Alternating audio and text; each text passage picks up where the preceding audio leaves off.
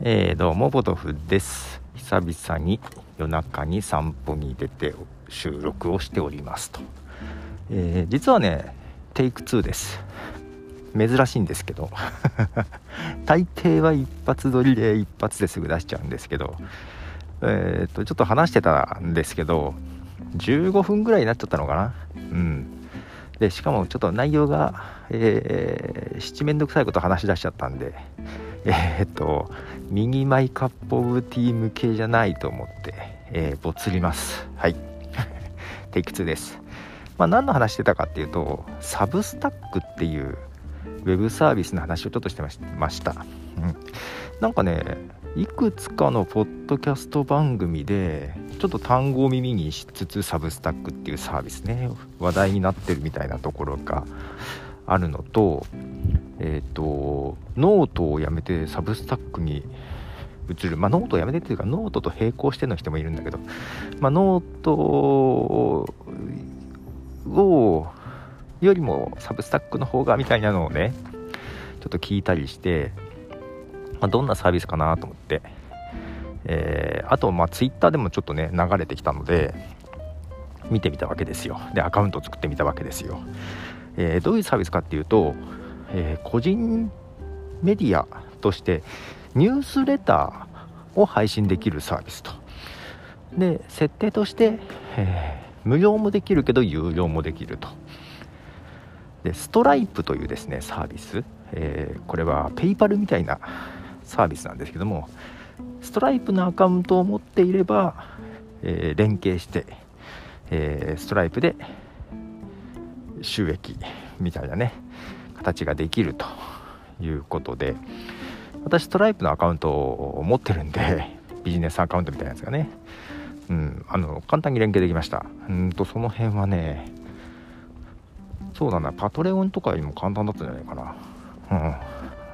うん。でえっ、ー、とまあどんなサービスかなと思って、えー、まあ、ニュースレターを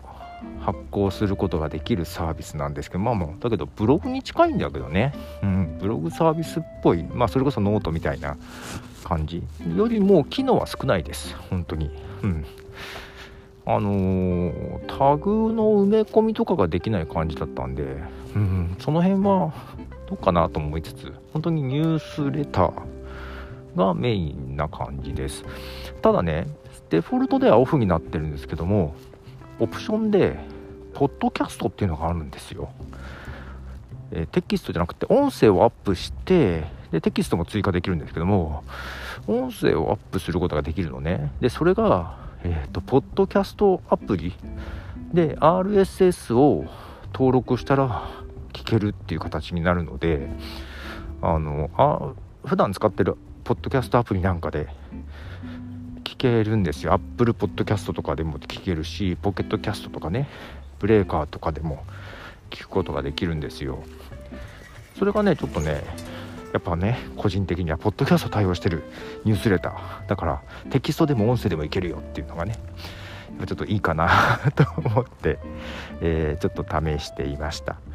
でまあ自分 Patreon っていうこれはクリエイター支援パトロンになるっていうねパトロンを募るっていう感じかな。サービスとちょっと機能かぶるところもあるのでどう使い分けようかなとかも考えてるんですけども、うん、例えばノートもさ音声アップできるんだけどポッドキャスト配信ができないんですよ、うん、で分数とかも制限があったんだかなノートって。えっとでその Substack はねなんか1時間ぐらいの音声上げてた人もいたのであれ結構いけるんだなと。やっぱポッドキャストアプリで聞けるのがいいよね。うん。ノートはノートじゃないと聞けないからさ。ノートのアプリがないと。でサブスタックがねあのアプリとか出してないんですよ。スマホアプリとか。もう完全にブラウザだけなんで。でメールで更新通知が来るっていう。若干アナログなアナログっていうか一昔前な感じではあるんだけど。まあ、ただ収益化ができる。でポッドキャストに対応してるっていうのででなんかいろいろシンプルな感じだったんでちょっと気になってます、うん、でテストしてちょっと遊んでたらなんかまだ何もしてないのに、まだ1回も記事発行してないのに3人ぐらい購読者がいるので あのあなんかやんなきゃいけないのかなっていう風な、えー、ことに思っている今日この頃です、うん、ちょっと無料と有料を織り交ぜてやってみようかな。どうしようかなとか、うん、それよりもブログも更新してないのになとか思いながらね。そんなこんなで、えー、いろいろ考えていたりします。ということでポトフでした。じゃあね。